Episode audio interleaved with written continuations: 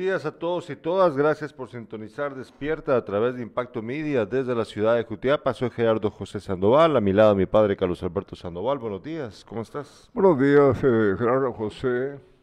Gerardo. Un, un cardenal en nuestro departamento.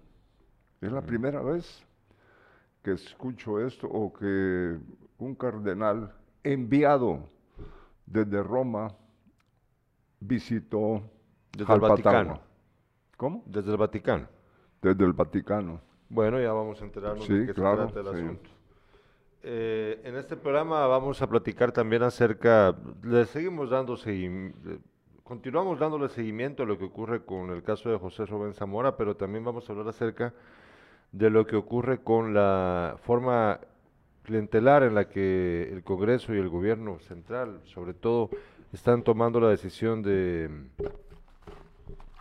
terminar estos meses que quedan del año, que ya son pocos, y, eh, ya en la víspera también cerquita de la convocatoria de elecciones.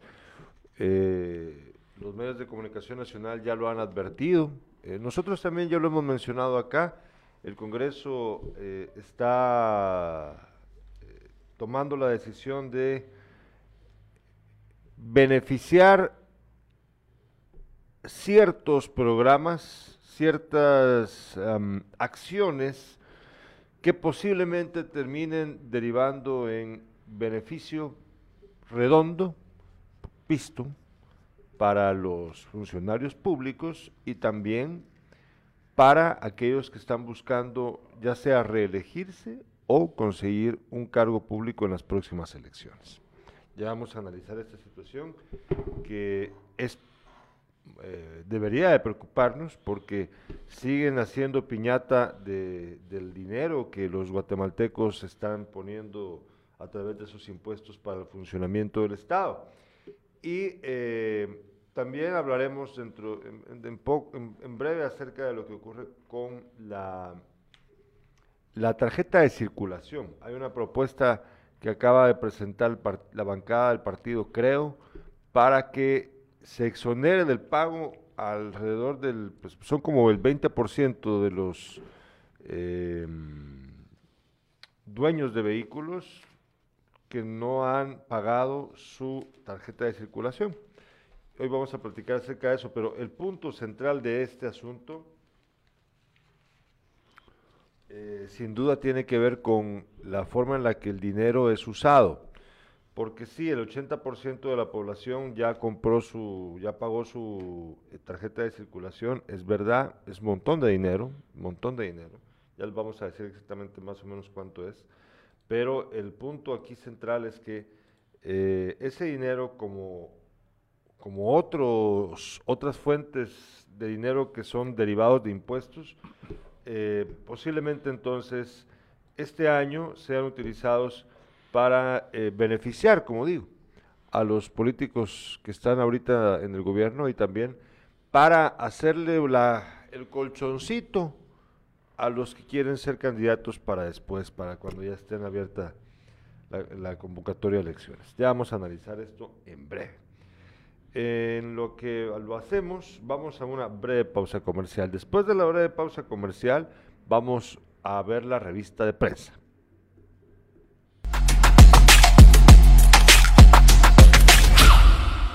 Hola, te invitamos a la primera Expo Universitaria organizada por la Municipalidad de Jutiapa. Te esperamos en esta actividad para que conozcas todas las carreras que las universidades ofrecen para ti. Considero que es necesario que analices todas las opciones que te ofrecen las universidades del departamento para que tomes la mejor decisión. Estaremos felices de encontrarte en la Expo Universitaria para que conozcas un poco más sobre la carrera que te interesa, cuotas de estudio y mucha más información. Y este jueves 18 de agosto te esperamos en el campo de la feria de 8.30 de la mañana a 4 de la tarde. Y quiero contarte que habrá transporte gratuito por parte de la Municipalidad de Jutiapa que saldrá desde el Parque Rosendo Santa Cruz hasta el Salón del Campo de la Feria para que puedas asistir a la primera Expoferia Universitaria 2022. Como jóvenes jutiapanecos, queremos que muchas más personas estudien a nivel universitario y mejorar su futuro profesional. Te esperamos.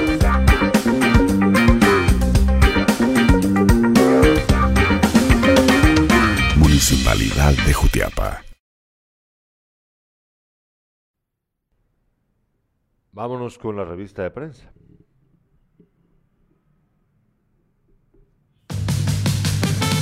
Desde Jutiapa, Es una de las viñetas que no hemos usado últimamente, pero Revista, de prensa. Eh, bueno, antes de pasar a prensa libre, dejémoslo preparado, Hernanda. Ahorita vamos a hablar de prensa libre. Solo voy a leer los dos comentarios que ya hemos, que ya hemos recibido. Luis Alberto Franco ha escrito los dos. Nos dice primero, Don Beto y Gerardo, buenos días. Saludos nuevamente desde la costa sur de nuestro bello país.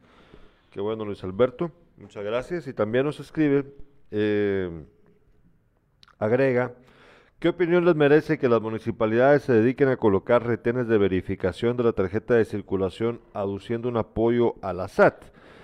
Bueno, eh, como ya lo hemos contado, aunque yo no sé si esto... Eh, tiene algún beneficio para las municipalidades. Por el caso de Jutiapa, por ejemplo, hay un acuerdo al que se ha llegado entre la SAT y la municipalidad de Jutiapa para que entonces la, las multas que son eh, impuestas por las autoridades de la Policía Municipal de Tránsito deban cobrarse, o sea, si no pagas las multas locales no te permiten pagar la tarjeta de circulación o cualquier otro tipo de, mm, trámite que tenga que ver con la SAT con respecto a tu vehículo. Eso es lo que yo entiendo de la ley a la al, al, acuerdo al que se llegó, por ejemplo, la municipalidad de Jutiapa, pero no solo la de Jutiapa, sino que hay varias municipalidades, fueron como cuatro o cinco municipalidades del país que llegaron a ese acuerdo este año con la SAT. Entonces, pues yo creo que ahí hay una relación de beneficio compartido, ¿no? Una relación de, beneficio para las MUNIS y para la SAT también. Eh, mi opinión con respecto a eso, Luis Alberto, es que la... Mira, está bien, está bien, está bien, solo que... Eh, qué mal que hasta ahorita andan haciendo eso solamente por lo del dinero. Claro. Ahí está el problema, siento yo, Luis Alberto. Que porque ahorita hay dinero de por medio, entonces por esas razones que sale la autoridad, las policías municipales de tránsito a, revisar eso. Yo creo que deberían hacerlo, eh, no importando si hay dinero de por medio o no. Pero eh, solo lo pueden hacer con vehículos que estén eh, parqueados. Me entiendo. En cuanto a, los vehículos que algunos no tienen ni placa, otros sí, eh, ¿qué va a pasar? No, no, no, no, no estás, no, no, no, no, mira, pues es que el tema aquí es que lo que él está, de lo que él está hablando es de que qué opinamos de que las municipalidades se dediquen a colocar retenes de verificación de la tarjeta de circulación. Ese es el tema, no tiene nada que ver que los carros estén parqueados o no. No, no por, sí, vuelvo a lo mismo, sí, pero se dedican a los que están parqueados. Eh, Él está hablando de retenes para verificar, que están deteniendo vehículos, a, conductores con sus vehículos para determinar si tienen la tarjeta de circulación. De eso está hablando él. no está hablando... Lo quiero ver. Eso es justo la noticia de hoy también, Carlos Alberto, porque precisamente por esa razón la bancada del partido, creo, está pidiendo que se exonere a, a los que no pagaron yo creo que no. yo, ya te entendí perfectamente, sí. Bueno, entonces, para. Ya vamos a analizar esto bien. Ahora sí veamos la portada de prensa libre.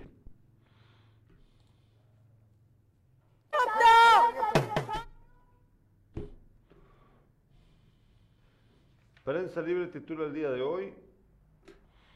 Vamos a ver. A ver qué titula Prensa Libre. Ya, ahí la tenemos. Dice, traslados a programas clientelares superan 2 mil millones de quetzales.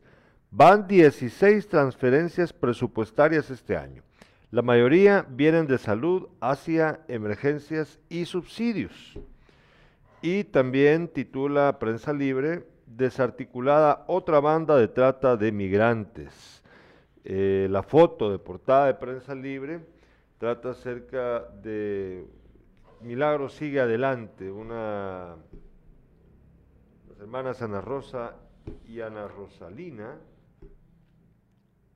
ya tienen cinco años y esperan que una familia les adopte. Nacieron unidas por la pelvis en el 2013, perdón, en el 2018. Hoy viven en el hogar, eh, en un lugar y recientemente recibieron la silla, una silla de ruedas cada una. Ahí las ven, ahí las ven esperando ser adoptadas. Y también eh, la parte de abajo de Prensa Libre titula eh, en la sección internacional, Pelosi desafía a China y deja en riesgo a Estados Unidos. Ya vamos a hablar acerca de este asunto que, que pues acaparó ayer la atención de los medios internacionales, producto de, de la de, lo, de la temeraria decisión de la de la funcionaria de Estados Unidos de, asistir, de llegar a Taiwán. Y Taiwán ya advirtió de que a partir del 4 de agosto, perdón, China ya advirtió de que el 4 de agosto va a sacar eh, a, sus, a su ejército a hacer maniobras, a hacer eh, prácticas, pero con fuego real. No van a salir a disparar con salvas hacer, porque son prácticas militares, ¿verdad? Que regularmente hacen los ejércitos para demostrar su poderío y para, bueno, primero porque obviamente necesitan hacer la práctica, pero muchas veces estas prácticas se deben a una estrategia de intimidación que aplican ciertos gobiernos, incluido también el gringo, para demostrar su poderío ante otro país, otras naciones. Eh, pero siempre se hace con eh, o sea, no es con fuego real. En esta ocasión, China ha advertido de que van a hacerlo y con fuego real y que entonces los barcos que estén cerca del área donde lo hagan, mejor que se vayan porque corren riesgo de que les caiga una bomba. O sea, eso es prácticamente lo que están diciendo, ¿me entendés? Porque no les cayó para nada en gracia que eh, Nancy Pelosi haya llegado a visitar Taiwán en un claro desafío a la política de una sola China que es lo que los chinos, chinos continentales están exigiendo desde hace mucho tiempo, y Taiwán, que pues no ha conseguido eh, su independencia y no creo que la consiga nunca, pero nos metemos en otro lío y déjame decirte que el presidente de la República, que por cierto dice, mira pues, el gobierno de Guatemala dice de que es mentira que Guatemala haya ofrecido eh, mandar eh, miembros del ejército de Guatemala a la batalla a la guerra en Ucrania. Pero, pero se sabe de que sí es verdad palabras del mismo ministro del, de Defensa que, que dijo que pensaba mandar un staff, que de verdad que es ridículo el tipo, como que fuera un staff de, de gente que anda armándote un escenario, lo que vos querrás, de como los, como los que mandaron para el Congo o para Haití, como que fueran como los cascos azules. Que, no, les fue, que no les fue tan bien, ¿no? No, no les fue tan bien, no. Eh, entonces ahí, ahora resulta que también el presidente de la República se ha puesto a hablar acerca de la situación de China y Taiwán y la visita de Pelosi, ya te voy a contar qué dijo el tonto del presidente que yo creo que más, que tonto es, es una mezcla entre, entre mala persona y, tonto, que es una combinación bien, bien jodida esa, la verdad. Recuerden que es preferible una persona mala que un estúpido. Ya entenderán porque el, el tonto, el estúpido, es más peligroso que la persona mala. En serio, que la malintencionada. De verdad. Piénsenlo bien. Bueno, eh, luego tenemos mensajes antes de seguir viendo las portadas. Dice Augusto Polanco, es una vergüenza que las autoridades pongan tanto empeño en el pago del impuesto de circulación y les valga el estado de las carreteras. Exacto, exacto, exacto. O sea, te están cobrando por el derecho de circular en carreteras que están en pésimas condiciones. Por eso te están cobrando. Imagínate. No, no se vale. Nos dice Luis Alberto Franco, comparto totalmente tu comentario, Gerardo. Todo se resume en una ambición al dinero y nula ejecución de mantenimiento de calles y carreteras. Bueno, ahora veamos la portada, por favor, Irlanda, de El Periódico. Esto es, esto es algo bien grueso, papá, la portada del periódico. Mira, pues, dice el periódico, de Italia a Miami, escucha bien, de Italia a Miami vía Nicaragua, la fuga de la dueña de los canales. Ah, sí. Eh, Alba Elvira Lorenzana, esposa del magnate de la televisión Ángel González, evadió a la justicia internacional desde 2016. Una sala ordenó que se revocara la captura por corrupción en su contra.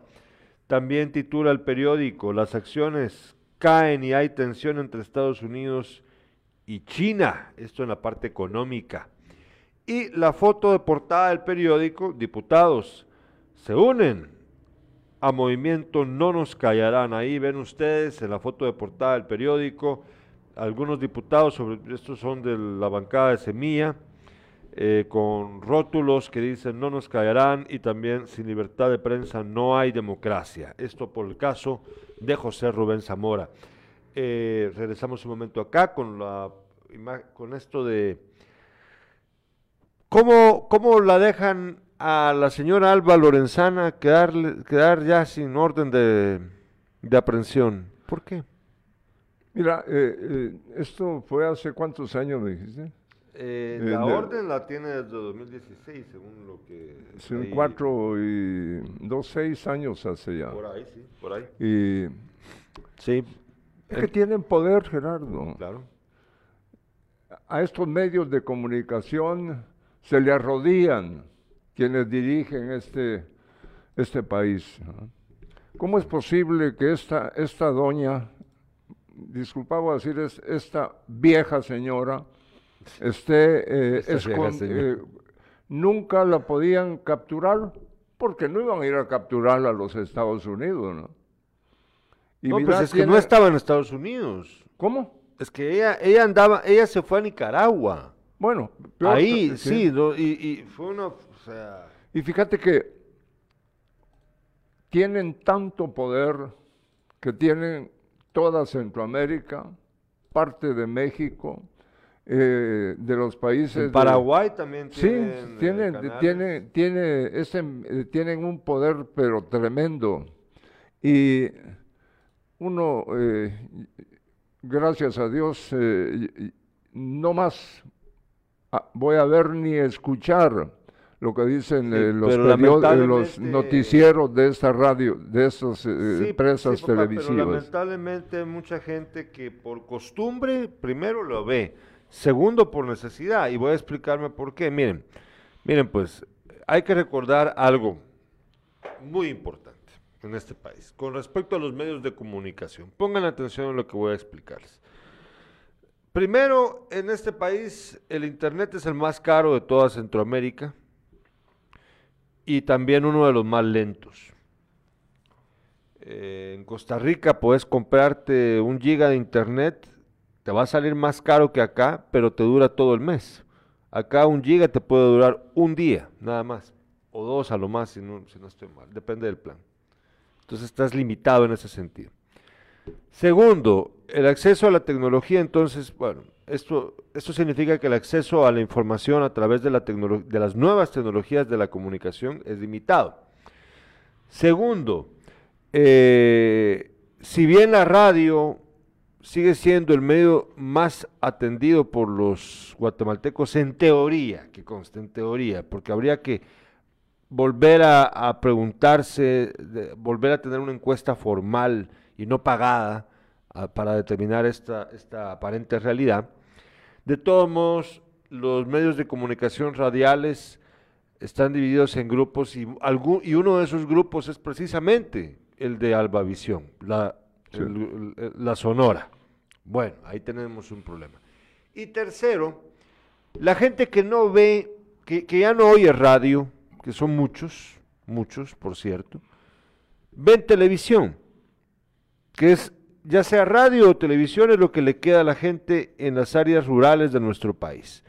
Muchos no tienen cable y si, y si sí tienen cable, de todos modos están acostumbrados a informarse a través de estos canales. Canales como Canal Antigua o Guatevisión o la misma TV Azteca, que no es santa de mi devoción, pero igual es, hace la diferencia, son canales que no están en todos los cables. No. ¿Me, ¿Me entendés? No están en todos los cables. En cambio, los canales de Albavisión, los canales de Ángel González, sí están en todos los cables. Entonces, ¿qué pasa? La gente en las áreas rurales de nuestro país ven eso, se informan ahí, se educan de esa manera. Entonces, pues vos tenés la ventaja de poder escoger, pero ellos no. Y entonces se tienen que quedar con esta información sesgada, escuchando a Luis Pellecer, que a mí me da vergüenza Luis Pellecer, la verdad, yo no, no, yo no veo, es que de verdad, qué tristeza da. Él, él debería ya retirarse. Por, por, bueno, no, ¿qué va a quedarle? Si de todos modos, él se va a jubilar ahí. Es lo que le toca. Pero así pasa, estimados amigos. Bueno, eh, ahora veamos la portada de la hora. ¿Qué dice la hora el día de hoy? La, hora titula el día de hoy, que por cierto es el, el, de ayer, ¿verdad? Porque todavía no salió el de hoy, es despertino. El ejército de México desmiente al de Guatemala por capturas. Defensa de Guatemala reportó supuesto atentado a comitiva presidencial, pero el ejército de México dice que no es cierto que hayan hecho capturas. Ejército de Guatemala dice que el 30 de julio se reporta que autoridades mexicanas detuvieron a cuatro personas posiblemente de origen guatemalteco, mientras que el Ejército de México el 1 de agosto dice, coordinando actividades para garantizar la seguridad de ambas naciones, sin que se haya realizado la detención de personas. Fíjate, fíjate, escuchaste. O sea que nos están metiendo todo con el dedo. Dicen que, el ejército de México capturó guatemaltecos por el ataque a la comitiva presidencial, pero el ejército mexicano dice que es mentira. Bye. Con esto del ataque supuesto que había sufrido el presidente. También titula La Hora en el sector justicia, el MP sigue con enredo, ahora con el embargo que se ordenó el viernes contra el periódico. Y Lorenzana, la última beneficiada de una sala que ha, que ha amparado a varios. Ese tema ya lo tratamos. Bueno, ahí tienen ustedes la revista de prensa del día de hoy, de este miércoles 3. Eh, tenemos mucha información. Nos ha enviado... Ah, sí. Aquí está. Este, este es, qué bueno que me lo mandó mi amigo Tato. Esto es lo que ha publicado el gobierno de Guatemala. Es que de verdad, mira, el presidente Yamatei anda desesperado por caerle bien a los gringos. En serio, desesperado. Pero como es tonto, primero va a Ucrania para complacer a los gringos y después termina por cumplir la amenaza de, perseguir penalmente a Zamora. Ya vamos a ver la reacción que han tenido, que ayer incluso habló Antonio Guterres, el eh, director, ¿cómo es el cargo? Bueno, jefe de Naciones Unidas, eh, hablando, eh, pues habló del caso de Zamora, o sea, está perdido el señor Yamatei, pero bueno, veamos el comunicado del gobierno de Guatemala.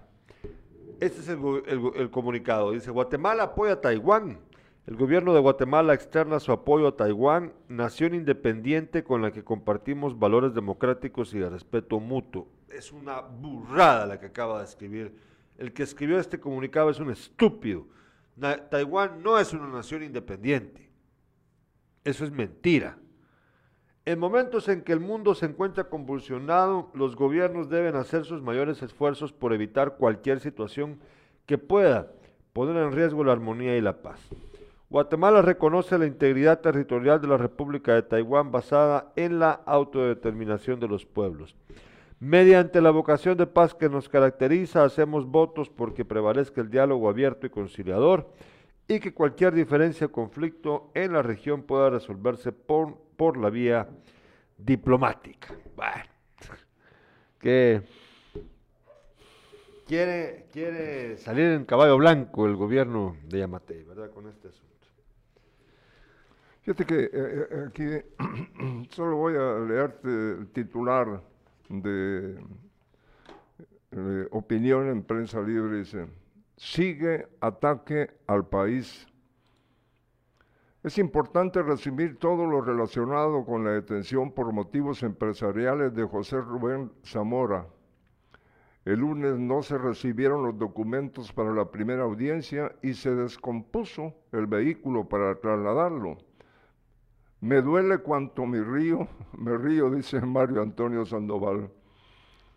Los ciudadanos son tontos, según el gobierno. Son válidas las opiniones de dejar atrás la batalla ideológica y de no golpear la piedra filosa del descontento popular, pero es cándida la de quienes aún no conocen las circunstancias precisas. Fíjate que Karen Elowen, eh, solo te leo esto, la tiranía avanza en Guatemala y dejará sin ninguna garantía a todos los ciudadanos del país. Y Claudia Hernández escribe, la libertad de expresión es tan importante que es considerada un derecho humano inherente. La libertad de pensamiento es sagrada. La libertad de expresión es una condición esencial para vivir en democracia.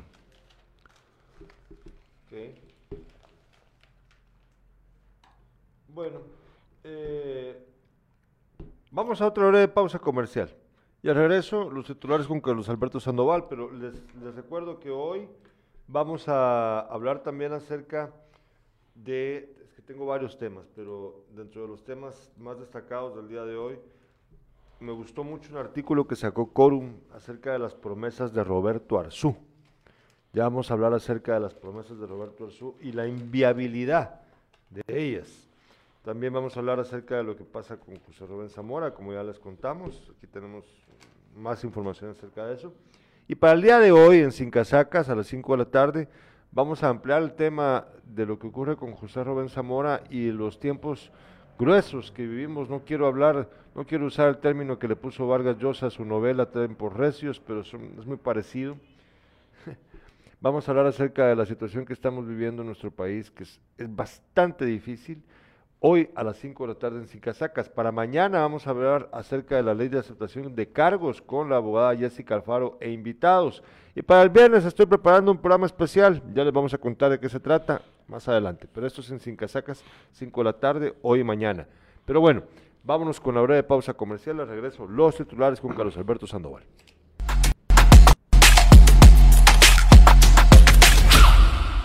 Hola, te invitamos a la primera Expo Universitaria organizada por la Municipalidad de Jutiapa. Te esperamos en esta actividad para que conozcas todas las carreras que las universidades ofrecen para ti.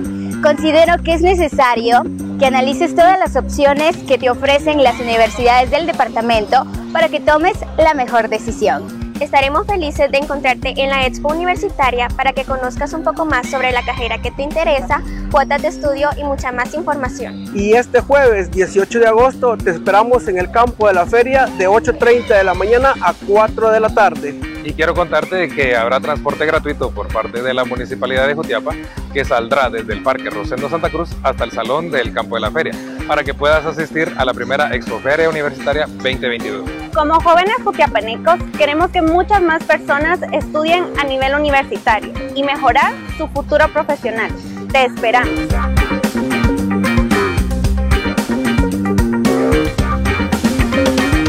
Municipalidad de Jutiapa.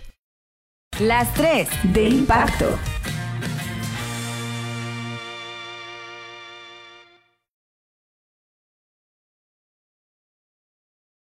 Al municipio de Jalpatagua, Jutiapa. Moyuta, el área de salud del departamento de Jutiapa, tomó medidas para proteger a los comunitarios y que baje el número de contagiados de COVID-19. Agua Blanca, Jutiapa, en el barrio Tecuán, la PNC capturó a un hombre que violentaba a su pareja, no solo dentro de la casa, sino en la calle. Desde el domingo se incrementó el ingreso de visitantes salvadoreños a nuestro país por Pedro de Alvarado y Valle Nuevo, Jalpatagua y San Cristóbal Frontera, nos visitaron unos 38 mil hermanos salvadoreños. Violador fue capturado en Moyuta, abusaba de una menor con discapacidad. Vamos con la primera nota. El cardenal Grech visitó el municipio de Jalpatagua y a un amigo. Enviado directo por mandato del Papa Francisco, el cardenal Mario Grech, secretario del sínodo en Santa Sede, visitó el municipio. La visita también se debió al sacerdote José Camilleri, pues tiene una amistad con el cardenal Grech. El cardenal expresó un mensaje de paz de parte del sumo pontífice ante la presencia de autoridades locales, estudiantes y maestros, feligreses católicos y el personal del hospital y del asilo, además de estudiantes que realizaron actividades artísticas y culturales de bienvenida. Asimismo, visitó los proyectos que han sido impulsados por el padre Camilleri en el municipio de Jalpatagua con el Hospital San Juan Bautista y el Asilo de Ancianos. Luego de la visita de varias horas que realizó el cardenal, se trasladó a la capital en compañía del padre Camilleri para representar a la Santa Sede en el Encuentro Nacional de Sacerdotes que se desarrollará durante tres días y que el día de ayer empezó con un discurso en el santuario arquidiocesano de adoración perpetua.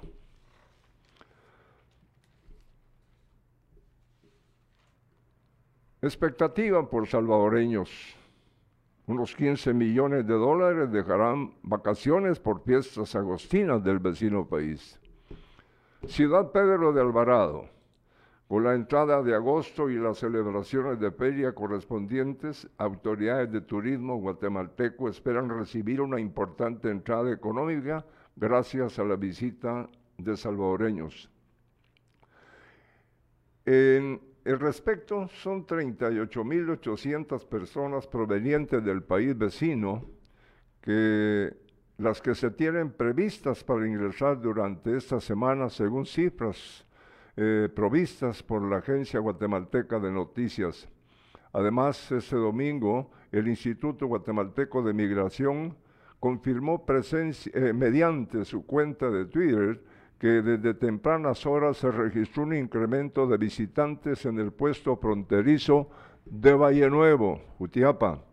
En la misma línea, el INGUAT vislumbra que los turistas gasten un promedio de 110 mil 25 dólares, de 110, 25 dólares diarios, el equivalente a 14.97 millones de dólares en tres y cinco días. También se mencionó eh, de los puntos fronterizos por los que fluye la mayor cantidad de visitantes salvadoreños, siendo estos Valle Nuevo, 7.200, La Ermita, 3.548, Pedro y Alvarado, 2.942 y San Cristóbal, 1800.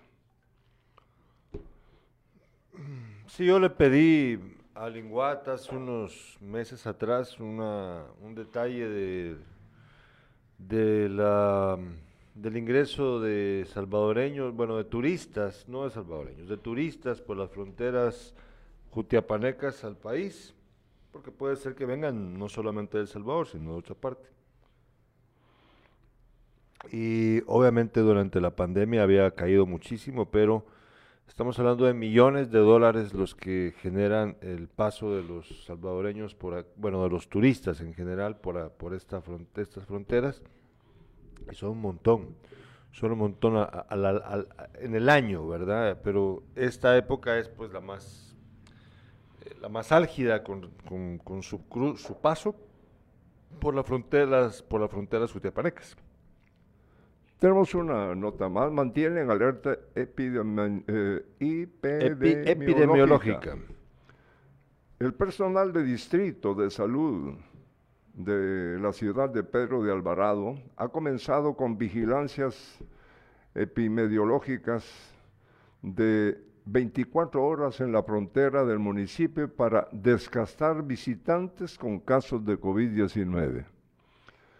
Se tomó la decisión a raíz de la alta suma de positivos el mes pasado en esa parte del departamento y se espera comenzar el mes de agosto con afluencia de viajeros.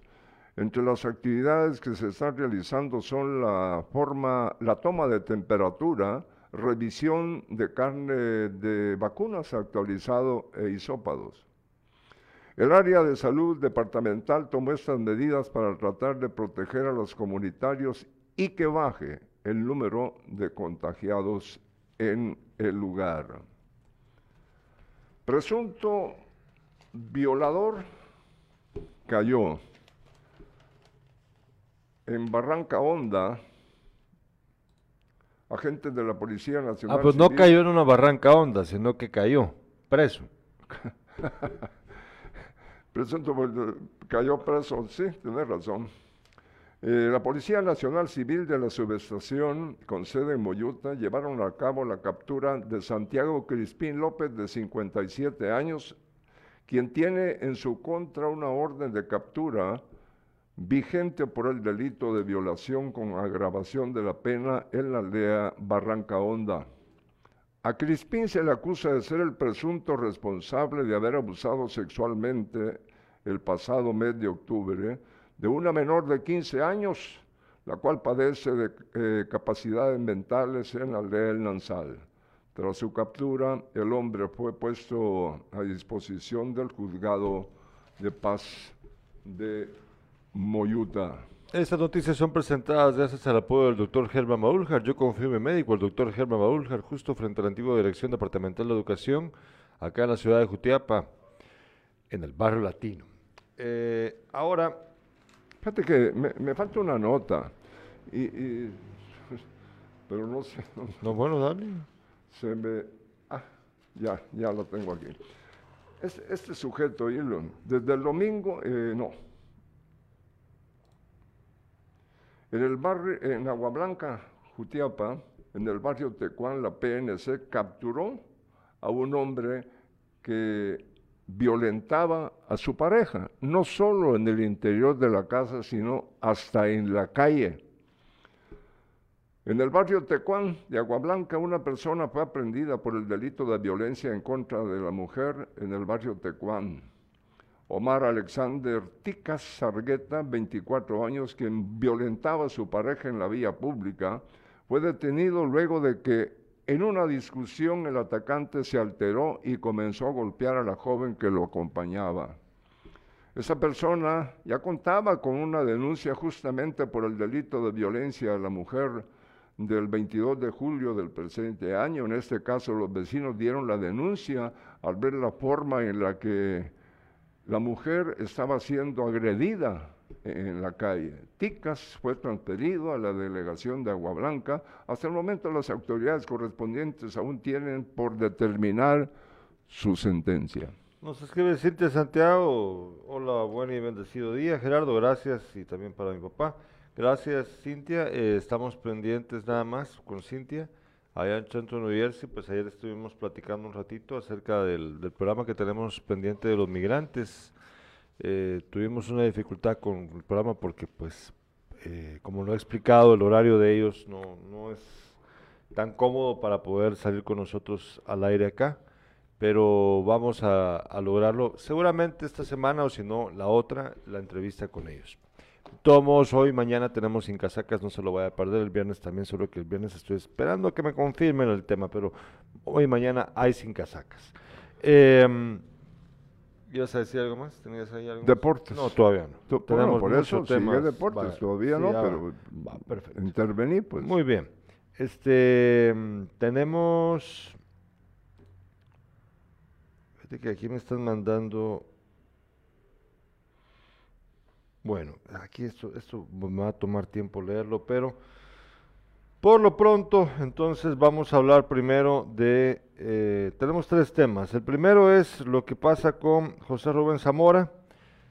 Eh, Podemos ver primero el comunicado de la Cámara de Medios, por favor, Irlanda. Tenemos, ah, bueno, esa foto también. Ayer fue apoyado en tribunales de justicia. Ahí vemos al grupo de guatemaltecos y guatemaltecas que llegaron a, a- a mostrar su apoyo a tribunales de justicia en la zona 1 capitalina a José Rubén Zamora.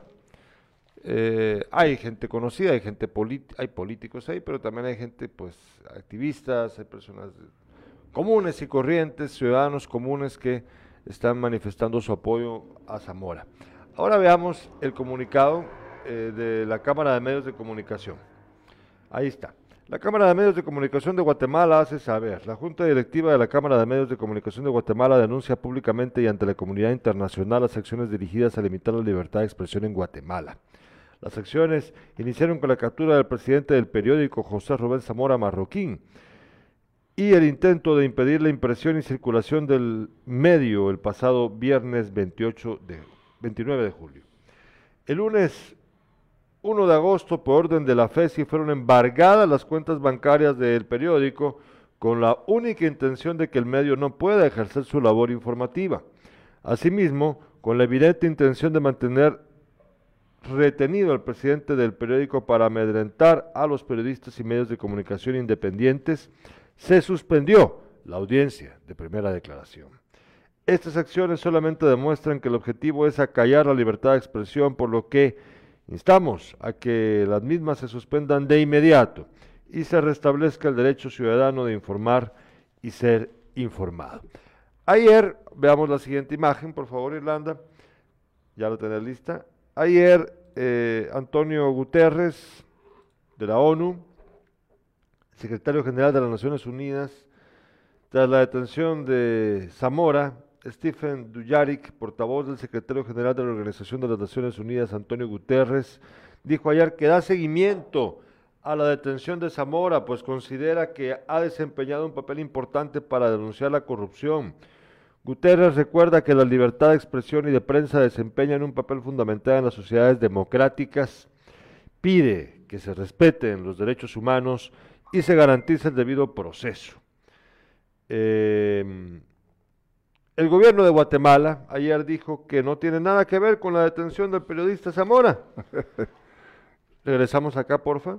Somos absolutamente respetuosos de la independencia judicial, de la autonomía del ente investigador y de la división de los tres poderes del Estado, dijo a periodistas Kevin López, secretario de Comunicación Social de la Presidencia.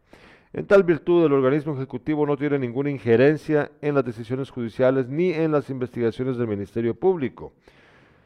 Bueno, eh, obviamente esto no es creíble.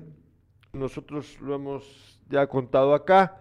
Si tuvieran, como lo dice, fíjense que hoy, por ejemplo, en la hora lo dice, lo dice el, director de la hora, eh, que por cierto es familiar, salen siendo familiares, por cierto. Todos son familiares aquí, los, marro, los marroquín con Zamora y con los de prensa, todos tienen un vínculo familiar.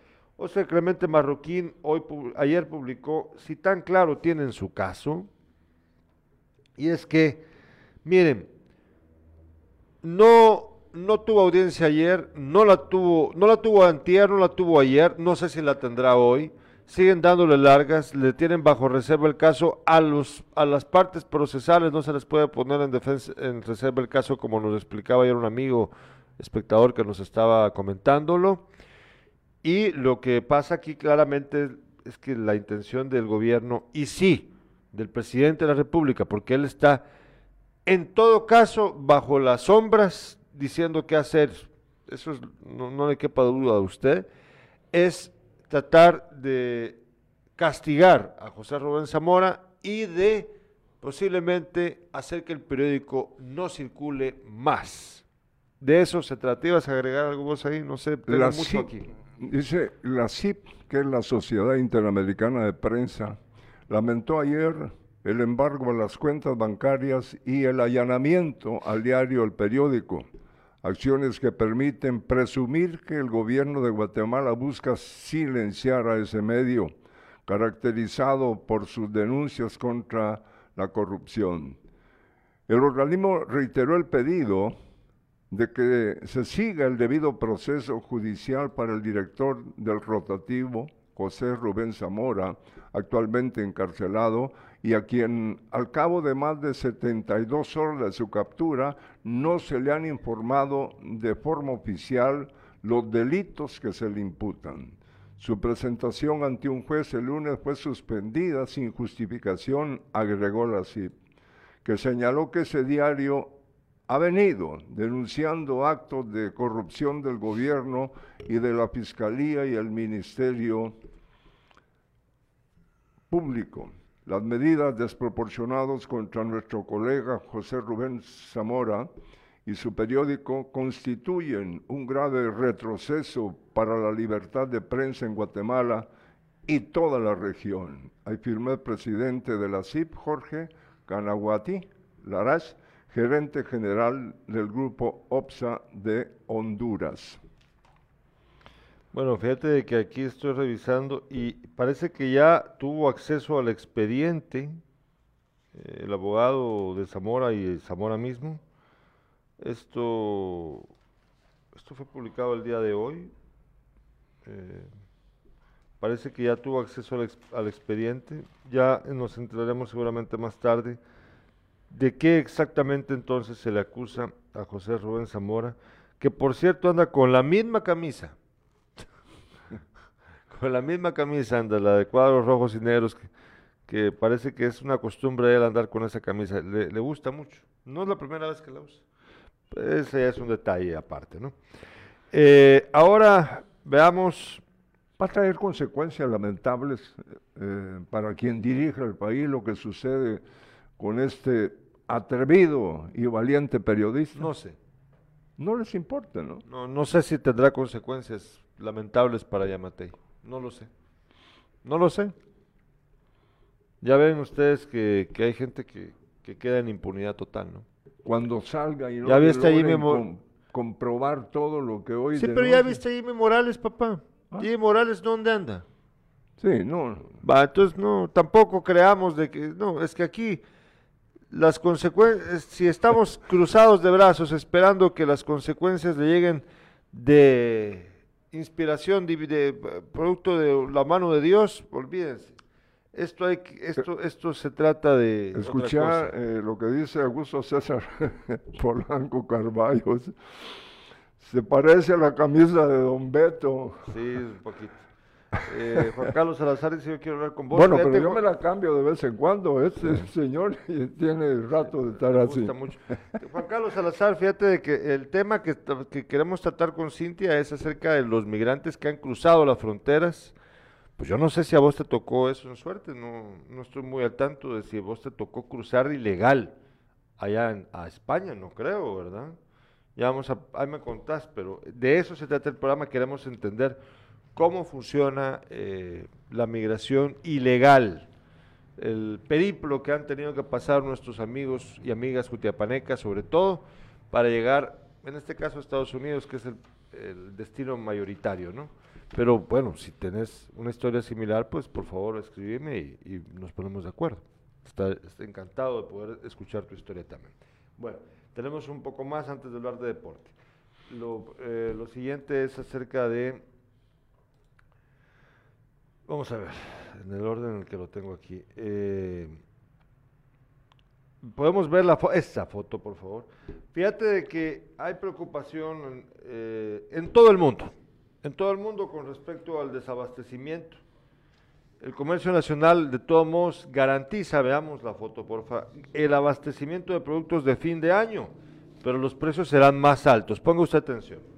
La anticipación de pedidos, ahí vemos un centro comercial que es donde pues, la gente va a ir a comprar sus regalos navideños y todo, la locura de diciembre, ¿no?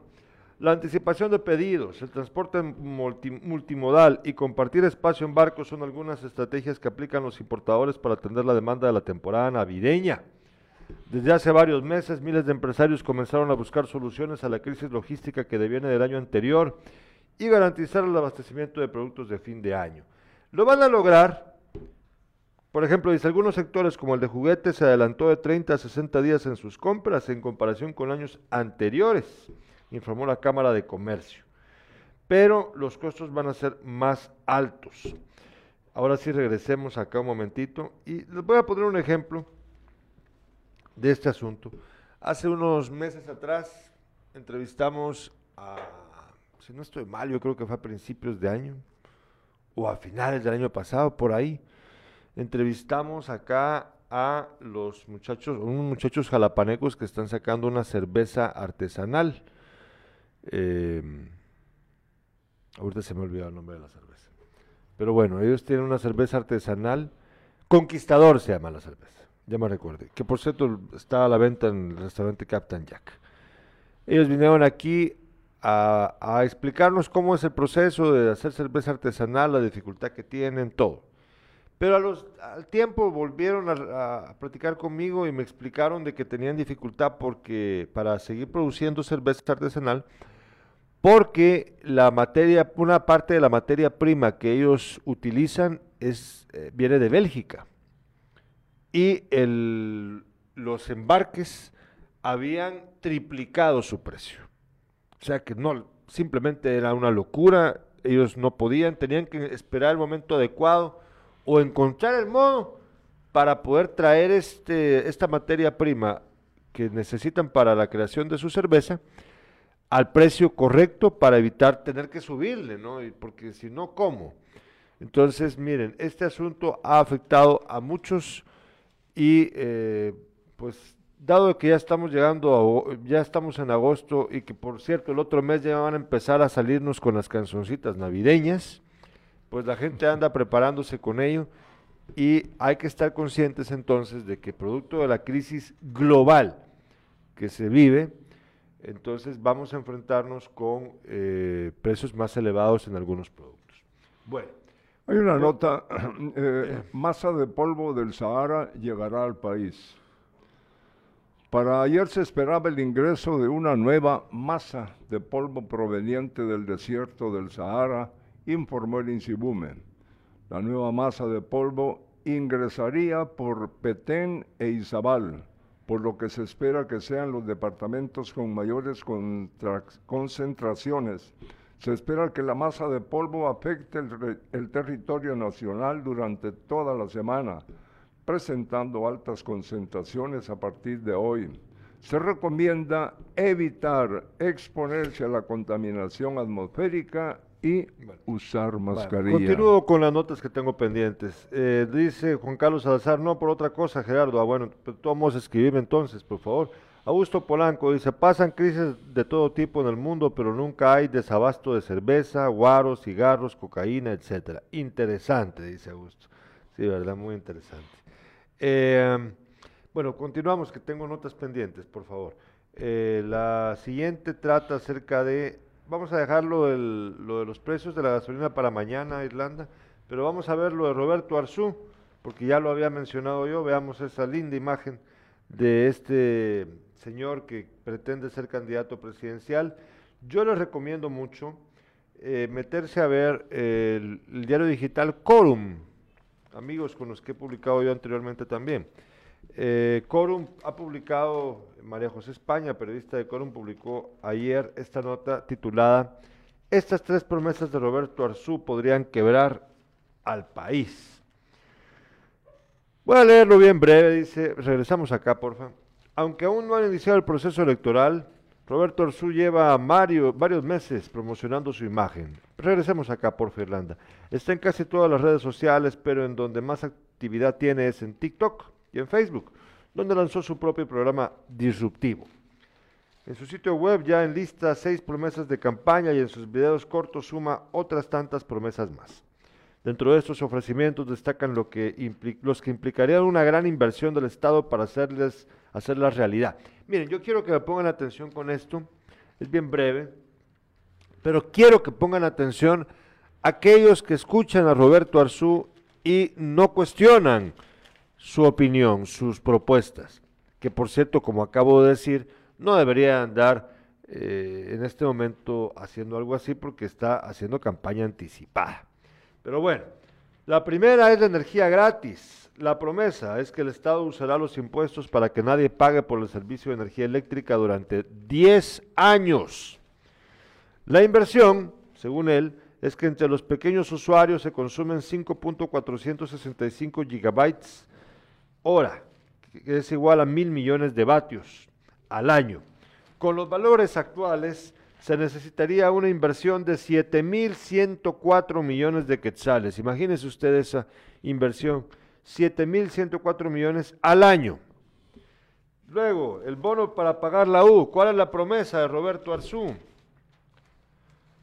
Habrá un bono de 1.200 quetzales mensuales para los estudiantes universitarios sin importar en qué universidad estén. La inversión, en 2019, según datos del Instituto Nacional de Estadística, se matricularon 400.000 personas.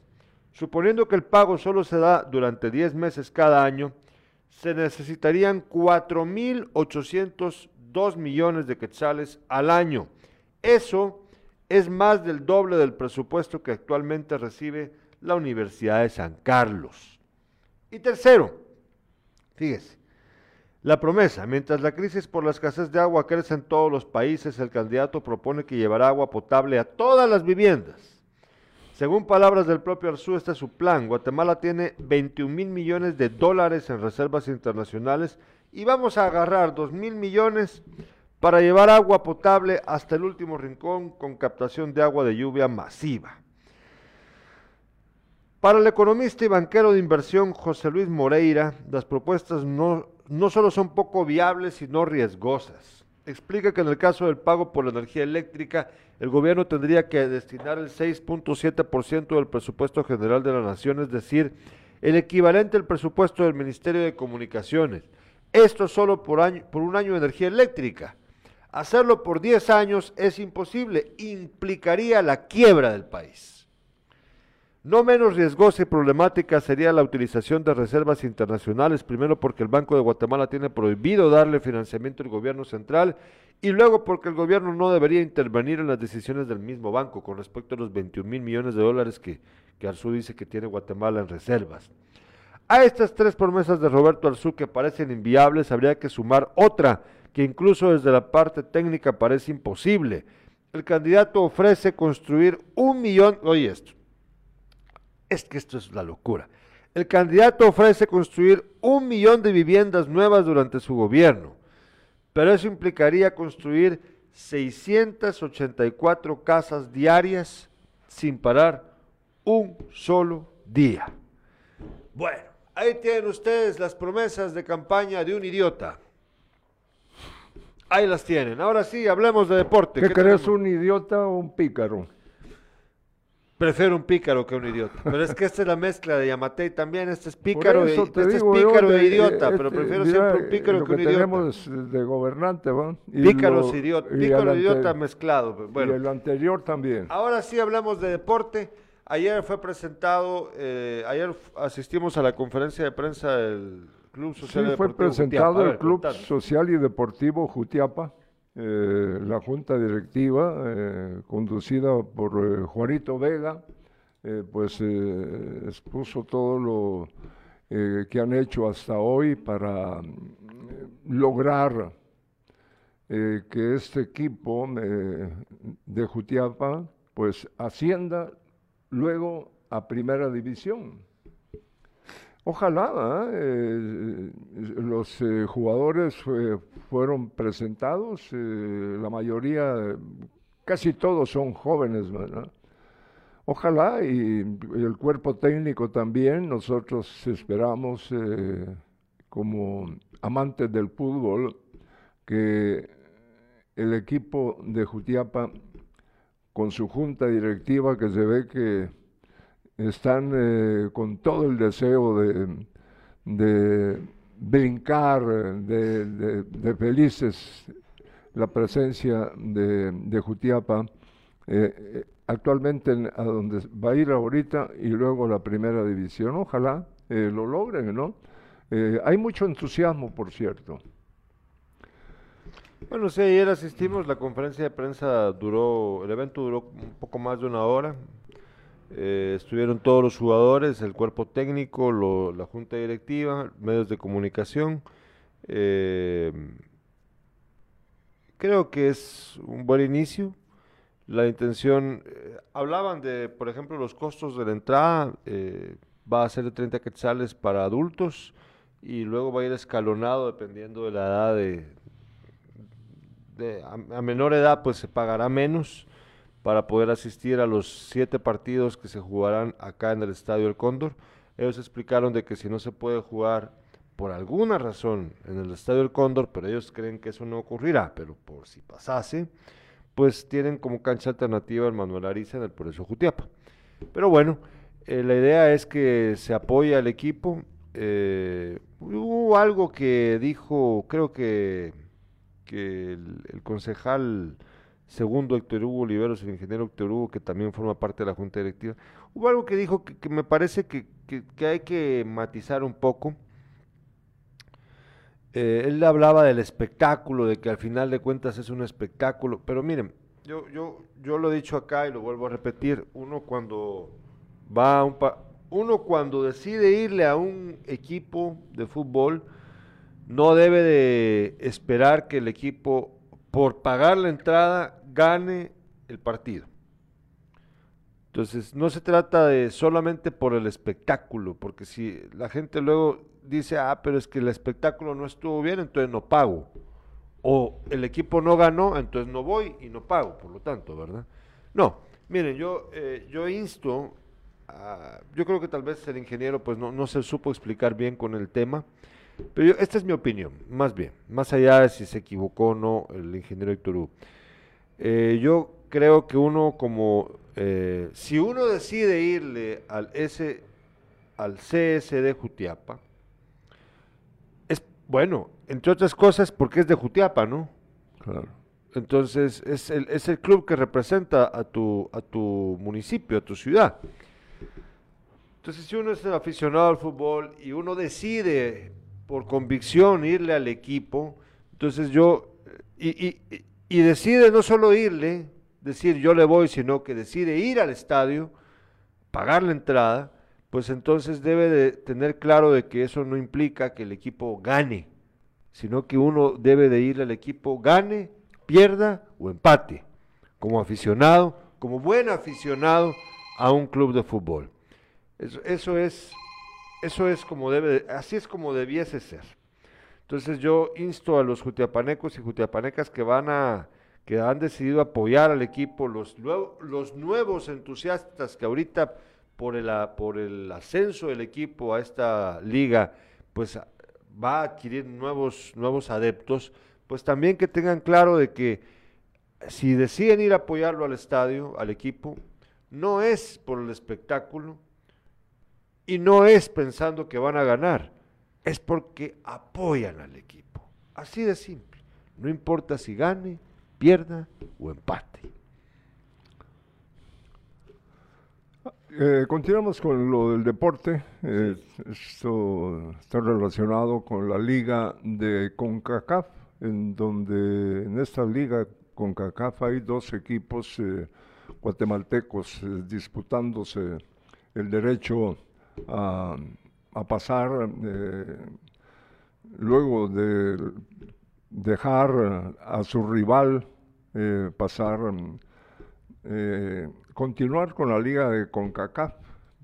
El Deportivo Malacateco de Guatemala está ya en Panamá. Hoy se enfrenta al Sporting San Miguelito. En el partido de ida en Guatemala empataron a uno. Y mañana Municipal recibe en el Doroteo Guamuch al Vega Real. En el partido de ida en Santo Domingo, los rojos golearon al equipo Vega Real cuatro goles por cero. Y siempre de fútbol, Alves, escucha esto, Alves enfrentará al Barcelona. Ah, bueno. Daniel Alves viajó ayer con la delegación de Pumas a Barcelona, donde su nuevo equipo jugará por el trofeo John Gamber. Y él espera despedirse del Camp Nou, que ha sido su casa. El partido se disputará el próximo domingo a partir de las 12 horas. La vida me regala el derecho de venir a jugar con Pumas y jugar en el Camp Nou para despedirme, dijo Daniel Alves. Bueno, no se pierde hoy sin casacas a las 5 de la tarde. Vamos a platicar acerca de la situación de José Rubén Zamora. Tendremos expertos que nos darán su opinión al respecto. Mañana vamos a hablar con Jessica Alfaro acerca de la ley de aceptación de cargos. ya, eso está bien grueso, no se lo pierda. Los dos programas 5 de la tarde en Sin Casacas. ¿Tenés algo Te leo el último mensaje de, de Ruthman Ernesto Quintanilla. Pagar la entrada es como la lotería. No se, se sabe si, si, se va a ganar o, o, perder, o no es pagar, apoyar. O no es pagar, apoyar. Eh, somos jutiapanecos y ellos nos representan, eh, debemos responderles de buena manera. Claro. Claro. Bueno, les agradecemos su sintonía. Volvamos a vernos hoy a las 5 de la tarde en Sin Casacas y mañana a las 7 de la mañana en Despierta. Muchas gracias. Gracias, Irlanda Valdés. Nos vemos más tarde.